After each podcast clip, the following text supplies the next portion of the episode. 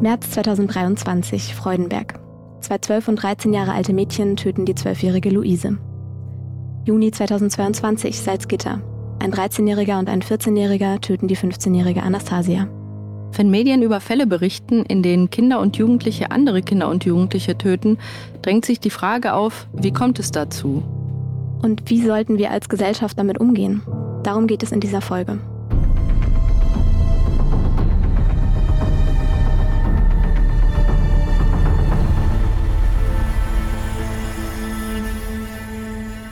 Hi und herzlich willkommen zu Der Fall, dem Kriminalpodcast von Funk. Hier sprechen wir über die Kriminalfälle aus der Reihe Der Fall, die ihr vielleicht schon von YouTube kennt. Ich bin Sarah Koldehoff, Journalistin und Psychologiestudentin. Mich interessiert deshalb besonders die Psychologie hinter den Fällen. Darüber spreche ich hier aber wie immer nicht alleine, sondern mit der Kriminalpsychologin Lydia Benecke. Hi Lydia. Hallo Sarah. In dieser Folge sprechen wir ausnahmsweise mal nicht über einen einzelnen Fall, sondern über eine ganze Art von Gewaltdelikten, nämlich über Fälle, in denen Kinder und Jugendliche töten. Uns interessiert heute vor allem, warum töten Kinder und Jugendliche, warum passiert sowas und wie sollten wir als Gesellschaft mit so jungen Täterinnen umgehen. Das ist ein Thema, bei dem viele Menschen verständlicherweise sehr emotional reagieren. Fälle, in denen Kinder und Jugendliche solch schwere Gewalttaten begehen, schockieren besonders stark. Wir wollen die Hintergründe solcher Taten verstehen, nachvollziehen, wie es dazu kommen konnte und auch welche Konsequenzen sinnvoll erscheinen. Wir haben uns deshalb heute jemanden eingeladen, der sich mit der Entwicklung von Kindern und Jugendlichen besonders gut auskennt. Jan Aude-Ost, Facharzt für Kinder- und Jugendpsychiatrie und Psychotherapie. Im Rahmen seiner Arbeit hat er auch mit Aggressivität und Gewalt von Kindern und Jugendlichen zu tun. Deshalb sind wir sehr gespannt, was er uns heute über die Hintergründe gewalttätigen Verhaltens von Kindern und Jugendlichen berichten wird. Hi Jan, schön, dass du heute bei uns zu Gast im Podcast bist. Hallo, schön, dass ich da sein darf. Warum töten Kinder und Jugendliche? Die zwölfjährige Luise wird im März 2023 auf dem Nachhauseweg von zwei gleichaltrigen Mädchen erstochen. Die drei Mädchen sind gemeinsam in eine Klasse gegangen. Um die Persönlichkeitsrechte der minderjährigen Täterinnen zu schützen, halten sich Polizei und Staatsanwaltschaft mit Aussagen zum Motiv sehr zurück. Obwohl über solche Fälle aus guten Gründen ja wenig an die Öffentlichkeit gelangt, wollen wir heute mit der Frage einsteigen, die sich, glaube ich, ganz viele von uns stellen, wenn wir von solchen Fällen hören. Nämlich, warum töten Kinder und Jugendliche? Wieso passiert sowas? Die Frage kann man in der Form gar nicht beantworten, sondern man muss woanders einsteigen. Nämlich beim Punkt, wie tritt Aggression bei Kindern und Jugendlichen auf. Und die Aggression von einem Kind, das drei ist, ist anders als die Aggression von einem Kind, das zwölf ist. Und das ist wieder anders von einer Jugendlichen, die 17 ist. Und deswegen kann man diese Taten nur angemessen betrachten, wenn man sich die Entwicklung des Kindes zum Zeitpunkt anschaut oder des Jugendlichen. Und wie unterscheidet sich dann die Aggressivität? Also welche Funktion hat die Aggressivität bei einem Kleinkind zum Beispiel?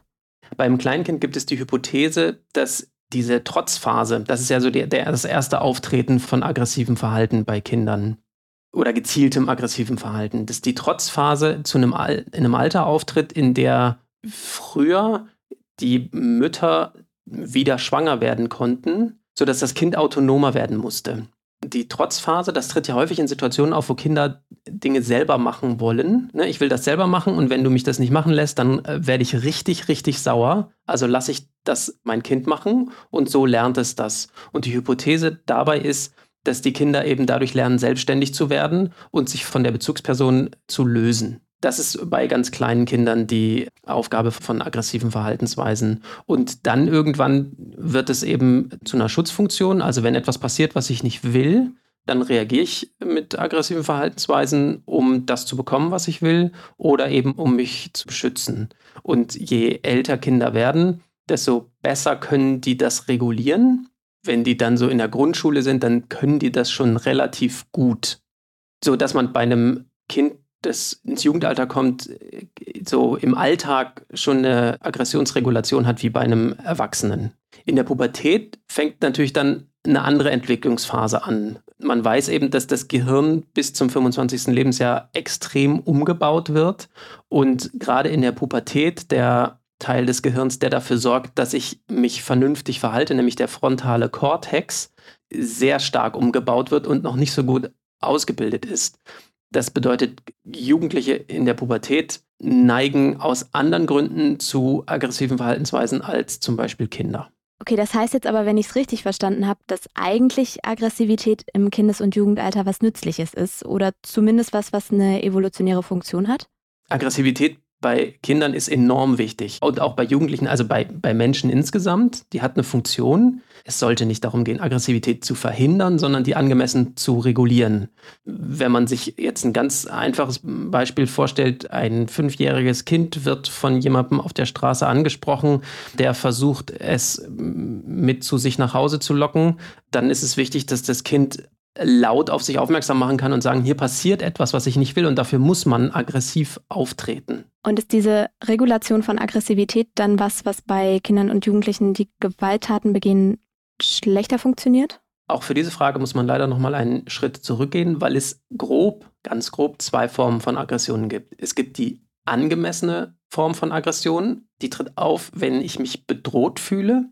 Und es gibt die unangemessene Form von Aggression, die tritt auf, wenn ich etwas haben will. Also wenn ich Gewalt mehr oder weniger bewusst einsetze, um ein Ziel zu erreichen. Und das Risiko für eine Straftat steigt, wenn ich diese unangemessene Form von Aggression in meinem Leben schon oft genutzt habe. Und das passiert oft Kindern und Jugendlichen, die aus Erziehungsumfeldern kommen, die hm, weniger fördernd sind, um es mal vorsichtig auszudrücken. Also, um es sich ein bisschen besser vorzustellen, was kann denn so eine Lebensumgebung eines Kindes sein, in der dann eben diese nicht gute Form der Aggressivität eher gefördert werden kann? Man muss sich ja fragen, wie lernen Kinder überhaupt? Und das Erste, was sie ist, machen, ist zuschauen. Und wenn Kinder in einer Umgebung leben, in denen die Menschen, die sie umgeben, selber so handeln, das heißt, ich schreie jemanden an und dann macht diese Person, was ich will, dann lerne ich von einem sehr frühen Alter, a, mit Aggressionen äh, oder mit aggressiven Verhaltensweisen bekomme ich das, was ich will. Und wenn man mit mir dann auch so umgeht, also ich werde unter Druck gesetzt, ich werde bestraft, ich werde abgewertet, um mein Verhalten zu steuern, dann lerne ich natürlich auch wieder, ah, so wird das also gemacht. Und wenn ich das dann selber ausprobiere und merke, ach guck mal, wenn ich jemandem etwas wegnehme, was mir nicht gehört und ich habe das danach, dann habe ich einen Erfolg. Und das kann eine Lernumgebung sein, die diese aggressiven Verhaltensweisen fördert. Du hast ja vorhin gesagt, dass sich die Aggressivität eines Achtjährigen von der einer 13-Jährigen zum Beispiel unterscheidet aufgrund der Entwicklung. Heißt das dann auch, dass sich die Situationen, in denen Kinder in bestimmten Altersstufen gewalttätig werden können, dann auch unter oder zumindest die Beweggründe unterscheiden? Ja, da, ne, das ist schon wieder eine sehr komplexe Frage, weil man jetzt, sag mal, jüngere Kinder, die werden, und das sieht man auch von außen, von aggressivem Verhalten eher überfallen. Also ne, die, die können überhaupt nichts dagegen machen, die sind da drin. Und je älter Kinder werden, desto besser können sie das eben regulieren und können Aggression auch steuern. Die Aggression von einem achtjährigen Kind ist weniger gesteuert als von einem 13-jährigen Kind. Das bedeutet, je gesteuerter meine Aggression ist, desto besser kann ich sie dafür einsetzen, um eine Person gezielt zu töten. Es gibt da historische Fälle, wo zum Beispiel so drei, vier, fünfjährige Kinder, von denen berichtet wurde, dass sie Säuglinge, die in ihrem Haushalt waren, zum Beispiel zu Tode brachten. Ich gehe jetzt nicht davon aus, dass ein drei- oder fünfjähriges Kind, das dann ähm, zum Beispiel einen Säugling schüttelt, der dann zu Tode kommt, als ein Beispiel, dass dieses Kind wirklich auch nur ansatzweise verstehen kann, was es da tut. Das wäre dann natürlich etwas anderes, als wenn jetzt ein Kind etwas älter ist und gezielt zum Beispiel Aggression ausagiert. Und da denke ich zum Beispiel an Fälle von Zehnjährigen, die es auch in der Geschichte äh, gab, die auch medial teilweise sehr viel Aufmerksamkeit erregten, wo Zehnjährige zu dem Zeitpunkt, wo sie etwas taten, verstanden haben, dass sie halt schwere Gewalt ausüben, aber sicherlich, und da wäre eine Frage an dich aus meiner Sicht, mit zehn Jahren sicherlich noch nicht in der Lage waren, wirklich die vollständigen Konsequenzen und die Schwere dessen, was sie da taten, richtig einzuschätzen. Aber wahrscheinlich war das Verhalten eines zehnjährigen Kindes bei einer Gewalttat noch völlig anders motiviert als das von eben einem fünfjährigen Kind oder so. Ja, das stimmt. Und dieses Beispiel mit dem Schütteln von dem Säugling, das ist insofern ein schönes Beispiel, weil das gibt es ja heute auch und zwar auch bei Erwachsenen. Schütteltraumata treten wahrscheinlich in Momenten auf, in denen auch die Erwachsenen so gestresst und nicht reguliert sind, dass sie einfach nur noch wollen, dass das Schreien aufhört und dann das Kind schütteln. Und da sind sich dann ein Erwachsener und ein fünfjähriges Kind relativ ähnlich. Und bei einem zehnjährigen Kind ist eben die Fähigkeit, Gewalt gezielt einzusetzen und eben durch die körperliche Reife auch mehr Schaden anzurichten, eher da und ein Zehnjähriger kann auch viel komplexere Pläne schmieden, kann sich schon viel mehr Sachen bei Erwachsenen abschauen ohne aber, und das ist die Gefahr dabei, zu verstehen, was er da eigentlich macht und ohne die Konsequenzen des Handelns zu überblicken. Also das in die Zukunft zu projizieren, das ist dann eher das Problem. Du hast im Vorgespräch gesagt, dass sich die Motive, aus denen Kinder und Jugendliche solche Gewalttaten begehen, eigentlich gar nicht großartig von denen von Erwachsenen unterscheiden. Dazu muss man immer die Einschränkung sagen, dass das, was wir wissen, eben von Einzelfällen herrührt. Und die Einzelfälle, die wir kennen, da sind die Motive ähnlich wie bei Erwachsenen. Da geht es dann um Rache oder darum, ein Bedürfnis auszuleben. Und das sind ja sehr bekannte Motive. Jetzt ist es aber ja für die meisten Leute wahnsinnig schwer, sich vorzustellen, dass Kinder und Jugendliche zu Täterinnen und Tätern werden. Ich kenne persönlich auch Menschen, die Berichte über solche Taten dann aktiv meiden. Warum schockieren uns solche Taten besonders stark? Naja, weil sie schockierend sind. Also es ist eine ziemlich banale Antwort, aber die Taten sind ja auch schockierend, wenn sie von Erwachsenen begangen werden. Aber von Erwachsenen werden sie so oft begangen, da haben wir uns dran gewöhnt, das gehört so zum Hintergrundrauschen dazu. Aber weil es von Kindern so selten passiert, und wir Kindern nochmal ein eigenes Sein zugestehen, nämlich so ein unschuldiges Sein, schockiert uns das. Nachvollziehbarerweise, wie du auch sagst, Jan, erzeugen solche Taten viele Emotionen, denn sie fordern eben die Überzeugung heraus, dass die Kindheit eine Zeit der absoluten Unschuld ist. Und natürlich sind die Medienberichte dann auch häufig sehr stark von Emotionen geprägt. Ich erinnere mich zum Beispiel daran, genau so eine intensive Berichterstattung über zwei Fälle bewusst wahrgenommen habe. Und da war ich selber zehn Jahre alt. 1993, da gab es nämlich einen sehr bekannten Fall in Großbritannien, wo zwei zehnjährige Jungen einen zweijährigen Jungen aus einem Einkaufszentrum weggelockt haben, ganz bewusst, weil sie geplant haben, ihre aggressiven Fantasien an diesem Kind auszuagieren und sie haben ihn auf sehr brutale Weise getötet. Und im selben Jahr hat ein 13-jähriger Junge in den USA einen vierjährigen Jungen aus seiner Nachbarschaft auch gezielt weggelockt und brutal getötet. Und diese Fälle waren damals sehr groß in den Medien der Fall aus Großbritannien noch mehr als der aus den USA. Und ich weiß noch, wie damals die Leute darüber gesprochen haben, wie können Kinder das tun? Ist das jetzt ein Phänomen der 90er? Gab es sowas denn schon früher? Und tatsächlich ist es aber so, dass es solche Fälle schon immer gab. Sie sind halt insgesamt sehr selten, aber mit zunehmender Möglichkeit, internationale Fälle auch international schnell zu berichten, hat natürlich die Wahrnehmung solcher Fälle zugenommen. Und deswegen begannen die Menschen zu glauben, das sei jetzt ein Phänomen der Neuzeit gewissermaßen. Aber das lässt sich gar nicht so bestätigen, denn wenn man sich insgesamt die sehr kleinen Fallzahlen anschaut, dann sieht man über Jahrzehnte eher einen Abwärtstrend. Aber diese Fälle haben dann auch die Frage aufgeworfen, was führt dazu, dass Kinder sich so verhalten? Diese Fälle haben sehr deutlich gezeigt, dass da eigene Gewalterfahrungen eine ganz große Rolle spielten. Und das ist natürlich nie eine Entschuldigung, aber das waren jeweils Kinder, die sehr viel emotionale Gewalt erlebt haben, auch körperliche Gewalt in ihren Familien erlebt haben und die ausgesagt haben, dass sie sich halt wünschten, sozusagen das, was sie selber an Schmerzen haben, an einer anderen Person auszuagieren, die ihnen unterlegen ist. Und deswegen haben ja in beiden Fällen diejenigen, die das getan haben, sich deutlich kleinere Kinder als Opfer ausgesucht. Und äh, das sind natürlich die Aspekte, wo man darüber reden könnte, wo Prävention vielleicht auch möglich wäre. Wenn man eben Kinder natürlich im besten Fall schützt davor, selbst negative Erlebnisse zu haben, aber vor allem auch Kindern ähm, hilft, anders mit ihren Emotionen umzugehen. Denn offensichtlich waren hier die Bedürfnisse, Aggressionen auszuagieren, die Folge von unbewältigten eigenen negativen Gefühlen und Erlebnissen.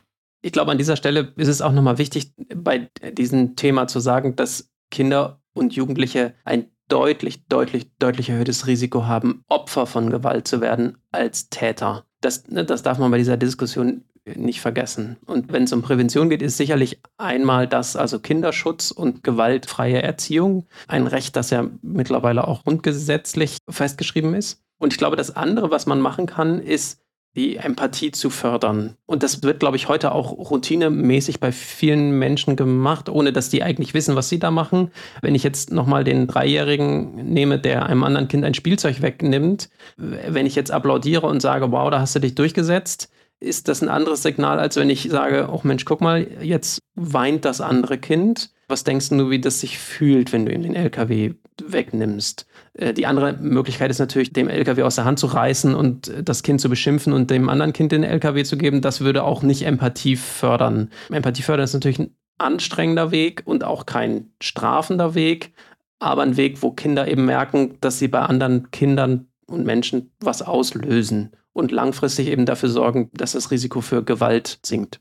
Gibt es sonst noch irgendwelche Risikofaktoren, an denen man ansetzen kann? Gewaltfreie Erziehung ist das eine. Förderung von sozialen Kompetenzen ist wahrscheinlich auch was. Also wenn ich sagen kann, was ich will, auf eine angemessene Art und Weise und andere Kinder darauf angemessen reagieren können, äh, verhindert das auch Gewalt.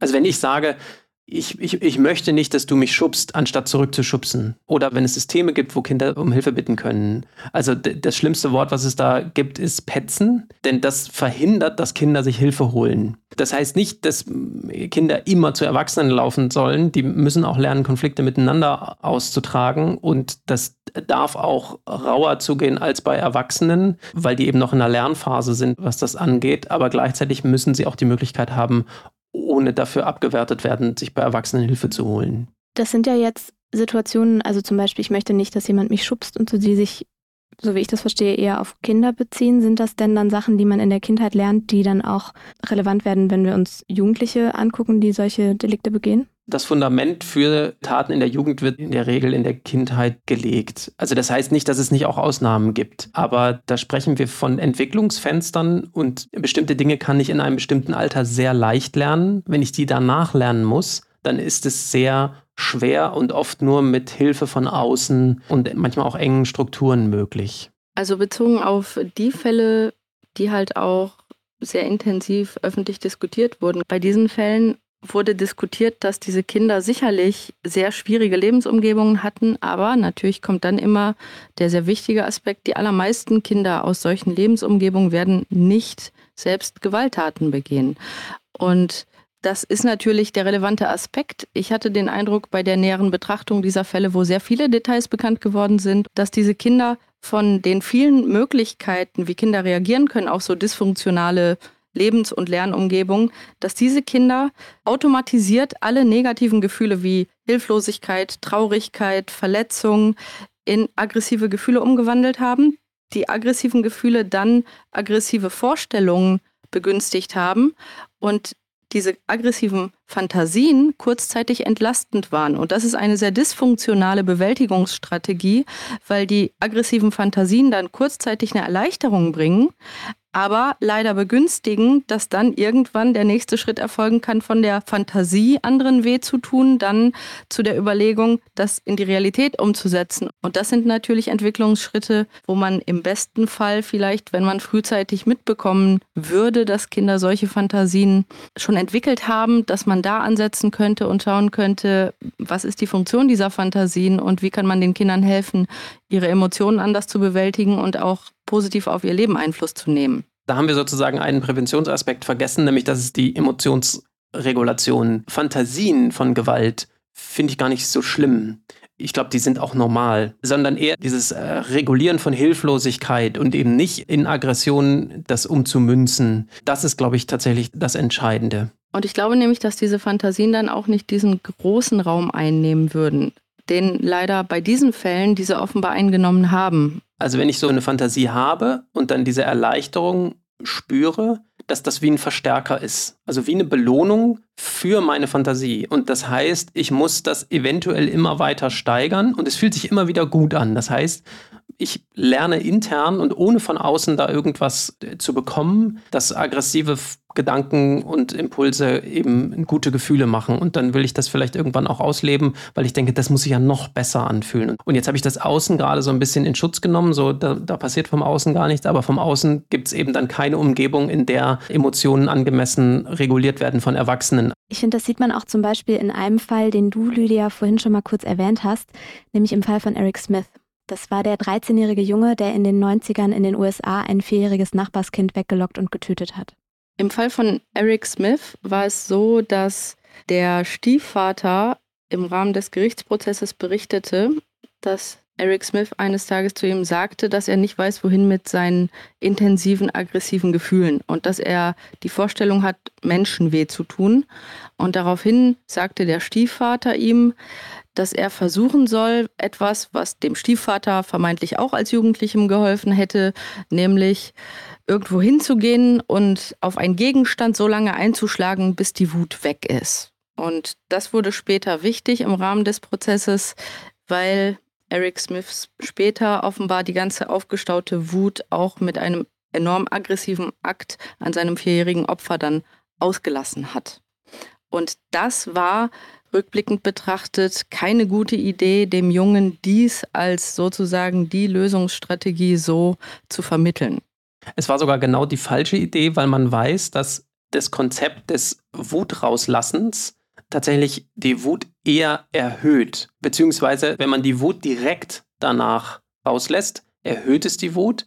Wenn man aber einfach sagt, ich mache heute Abend irgendwas, um mich zu regulieren oder um die Wut rauszulassen, was weiß ich, gehe joggen ins Fitnessstudio oder so, oder ich mache das zeitverzögert, dann kann das tatsächlich der Emotionsregulation dienen. Aber wenn man es direkt danach macht, dann ist das quasi wie eine Belohnung fürs Gehirn und das sagt hier, Aggression ist gut, ich will mehr davon.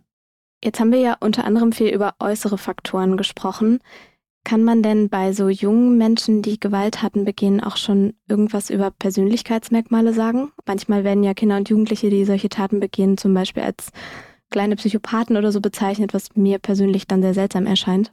Also Kinder und Jugendliche befinden sich ja noch in der Persönlichkeitsentwicklung. Das heißt, die Persönlichkeit ist noch nicht ausgebildet. Deswegen werden in der Regel auch keine Persönlichkeitsstörungen diagnostiziert. Da gibt es Ausnahmen, aber wie gesagt, in der Regel macht man das nicht. Und Psychopathie ist ja eine Mischung aus verschiedenen Persönlichkeitsstörungen. Deswegen kann das, also bei Kindern sowieso noch nicht und bei Jugendlichen in der Regel auch noch nicht diagnostiziert werden. Was man aber diagnostizieren kann, ist die sogenannte Störung des Sozialverhaltens. Und man weiß, dass Kinder und Jugendliche, die Gewalt ausüben und dabei relativ unemotional sind, dass die ein höheres Risiko haben, auch als Erwachsene dann eher Straftaten zu begehen. Dabei ist aber wichtig, dass jetzt nicht draußen alle Leute sagen, hier, der hat was gemacht und der war völlig emotional, sondern das ist was, was man wirklich auch systematisch beobachten muss. Und dafür ist, wäre zum Beispiel ein Kinder- und Jugendpsychiater oder Psychiaterin da. Und ich würde jetzt nochmal Bezug nehmen auf den Eric Smith-Fall, weil dieser Mann als Erwachsener sehr, sehr viele auch öffentliche Äußerungen gemacht hat zu seiner Persönlichkeitsentwicklung. Und er hat gesagt, als er im Alter von 13 Jahren diese Tat beging, da war er sehr, sehr stark geleitet von diesen aggressiven Gefühlen, die eine Reaktion waren auf die vielen eigenen Verletzungen. Und er hat gesagt, dass er zu dem Zeitpunkt, als er die Tat beging, sich dabei wohlfühlte. Er hat aber gesagt, dass er dadurch, dass er als Erwachsener die Dimension dieses Grauens und der Schuld überhaupt erst gelernt hat zu empfinden, also nicht nur kognitiv zu verstehen, sondern wirklich auch zu empfinden, dass er jetzt, wenn er daran denkt, und das tut er, dass er emotional darunter leidet und dass der 13-Jährige, der damals diese Tat beging, das kognitiv und emotional völlig anders wahrgenommen hat als der Mann, der er jetzt ist. Und das ist durchaus plausibel, wenn man sich eben die psychische Entwicklung von Menschen anschaut. Ab wann können denn Kinder erkennen, dass es falsch ist, jemanden zu töten? Das können Kinder relativ früh erkennen. Aber Lydia hat ja gerade zwei Sachen gesagt, die dazu gehören. Und das eine ist sozusagen das äh, kognitiv zu verstehen und das andere ist das zu fühlen. Also auch ein fünfjähriges Kind weiß, es ist falsch, jemanden zu töten, aber die, das weiß noch gar nicht, warum. Wie sollten wir mit solchen TäterInnen umgehen? Jetzt haben wir ja über die wirklich sehr komplexen Hintergründe solcher Taten gesprochen und es bleibt aber eben die Frage, was passiert mit Kindern und Jugendlichen, die solche Delikte begangen und dann damit ja womöglich auch das Leben eines anderen Kindes sehr beeinträchtigt oder auch für immer beendet haben. Wie unterschiedlich der Umgang mit TäterInnen je nach Alter aussehen kann, zeigt der Fall Anastasia aus Salzgitter. Die 15-Jährige soll von einem 13-Jährigen und einem 14-Jährigen erstickt worden sein. Während dem 13-jährigen Täter keine strafrechtlichen Konsequenzen drohen, wird der 14-jährige Täter zu einer Jugendstrafe von acht Jahren verurteilt. Das Urteil ist noch nicht rechtskräftig.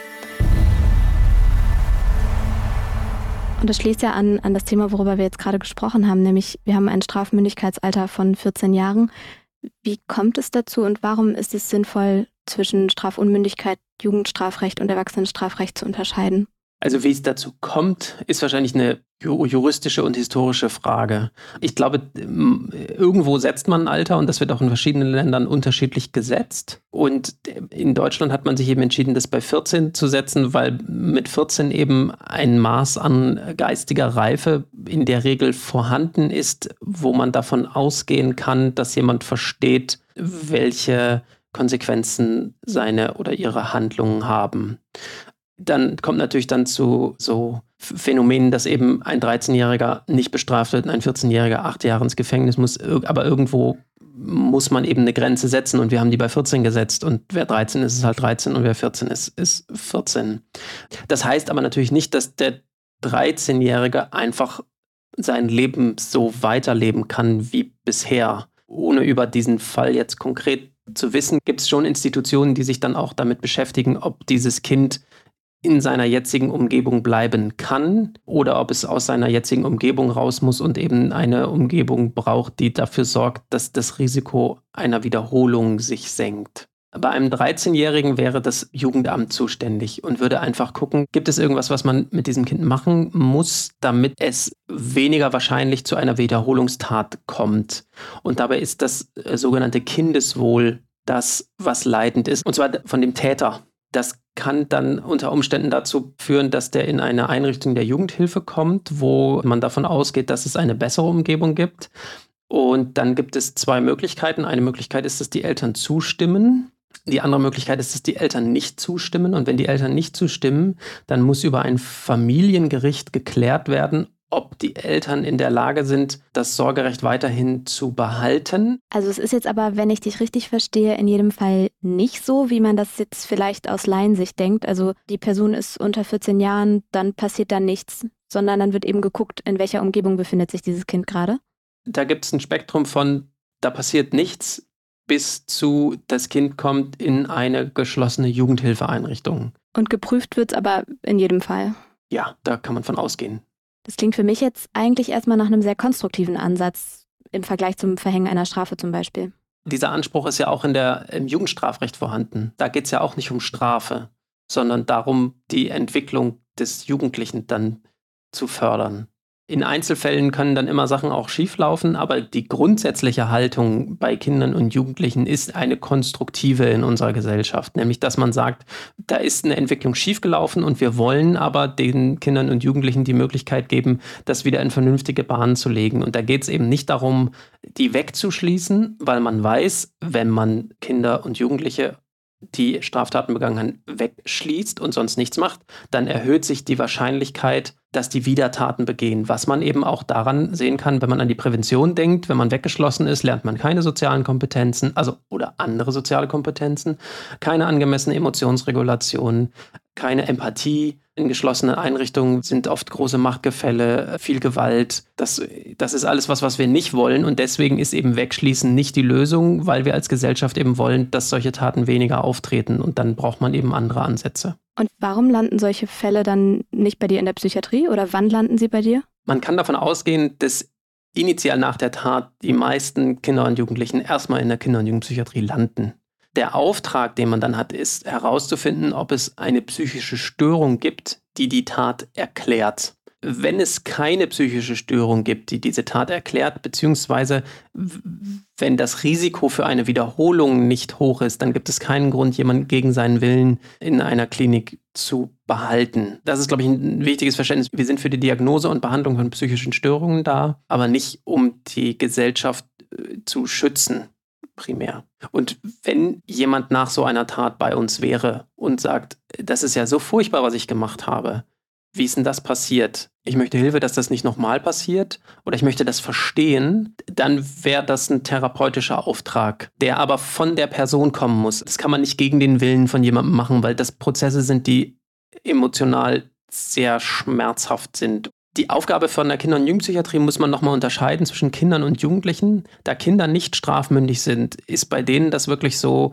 wenn es da keine psychische Störung gibt, oder selbst wenn es eine psychische Störung gibt, aber die keinen Auftrag haben und es kein Wiederholungsrisiko gibt, dann ist die Kinder- und Jugendpsychiatrie weitgehend raus. Bei Jugendlichen ist das anders, weil die eben strafmündig sind. Wenn eine Tat aufgrund einer psychischen Störung begangen wurde und die Jugendlichen verurteilt wurden, dann gibt es die Jugendforensik. Und da finden auch Behandlungen statt, die eben nicht freiwillig sind. Also das ist eben ein Krankenhaus äh, hinter hohen Mauern. Und da kann man eben auch ein bis fünf Jahre verbringen und wird eben äh, therapiert, auch wenn man das nicht will, so gut das eben möglich ist. Da ist allerdings tatsächlich auch eine Menge möglich. Also da gibt es auch sehr viele positive Verläufe. Jan, was würdest du sagen, was wären Faktoren, die wir als Gesellschaft beeinflussen können, um solche Taten zu verhindern? Ich glaube, wir können die Faktoren weiter beeinflussen, die wir schon lange auch beeinflussen. Ich glaube, das, das Erste, was man als Gesellschaft verstanden hat, war, dass die kognitive Entwicklung von Kindern und Jugendlichen angemessen gefördert werden muss und eben individuell angemessen. Und da haben wir viel Arbeit reingesteckt und da stecken wir auch weiter viel Arbeit rein. Und ich denke, was in den letzten Jahren dazugekommen ist, ist eben die emotionale Gesundheit, dass die mehr in den Fokus gekommen ist. Und auch da müssen wir noch einiges machen. Und auch die Förderung von Empathie ist was, was immer mehr gemacht wird und wo wir auch weitermachen müssen. Und ich glaube, mit diesen drei Bausteinen kann man wahrscheinlich schon relativ viel weiterhin schaffen. Das bedeutet eben konkret Ausbau und Verbesserung von Jugendhilfe, Ausbau von der therapeutischen Versorgung, Ausbau und Verbesserung vom Bildungssystem und auch Hilfeangebote für Eltern, um ihren Kindern und Jugendlichen gute Erziehungsumgebungen zu bieten. Irgendwann wird es dann politisch, weil man eben sagt, wie verteilt man die Ressourcen einer Gesellschaft, aber das ist wahrscheinlich nicht der richtige Podcast. Mehr Hintergründe zu den beiden Fällen aus Freudenberg und Salzgitter gibt es in unserer Der Fall-Folge auf YouTube. In der nächsten Folge sprechen wir über falsche Stromschlagexperimente und darüber, wie ein angeblicher Wissenschaftler seine Opfer online manipuliert hat. Das war ein Podcast von Funk, von ARD und ZDF. Wenn euch unser Podcast gefällt, lasst uns gerne eine Bewertung da und abonniert den Kanal, um keine Folge mehr zu verpassen. Darüber freuen wir uns sehr. Auf dem Der Fall YouTube-Kanal findet ihr außerdem noch weitere Folgen aus der Reihe Der Fall. Falls ihr Fragen habt, findet ihr dort auch den Community-Tab, unter dem ihr uns erreicht. Oder ihr schreibt uns einfach eine Mail unter derfall.funk.net. Hört auch gerne mal rein bei Deutschland 3000, eine gute Stunde mit Eva Schulz. Den Link findet ihr in den Show Notes. Für heute war es das von uns. Ich fand es wirklich super spannend heute mit euch, Lydia und Jan. Jan, danke dir auch nochmal für dein Fachwissen und deine interessanten Einordnungen. Gerne. Hat Spaß gemacht. Auch ich sage einfach herzlichen Dank, Jan. Tschüss. Ciao. Tschüss.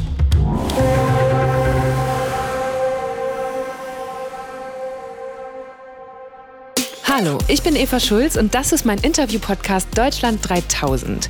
Hier verbringe ich immer so eine gute Stunde mit Menschen aus ganz verschiedenen Bereichen, irgendwo zwischen Pop und Politik. Von Gästen wie Schauspieler Frederik Lau, Eva Schulz, grüße dich. Musikerin Nina Tschuba. Ich hoffe, ich rede nicht zu viel. Nein, das ist der Sinn. Und Entertainer Riccardo Simonetti. Das ist ganz schön viel Interview. Ich finde, du könntest auch mal was preisgeben hier.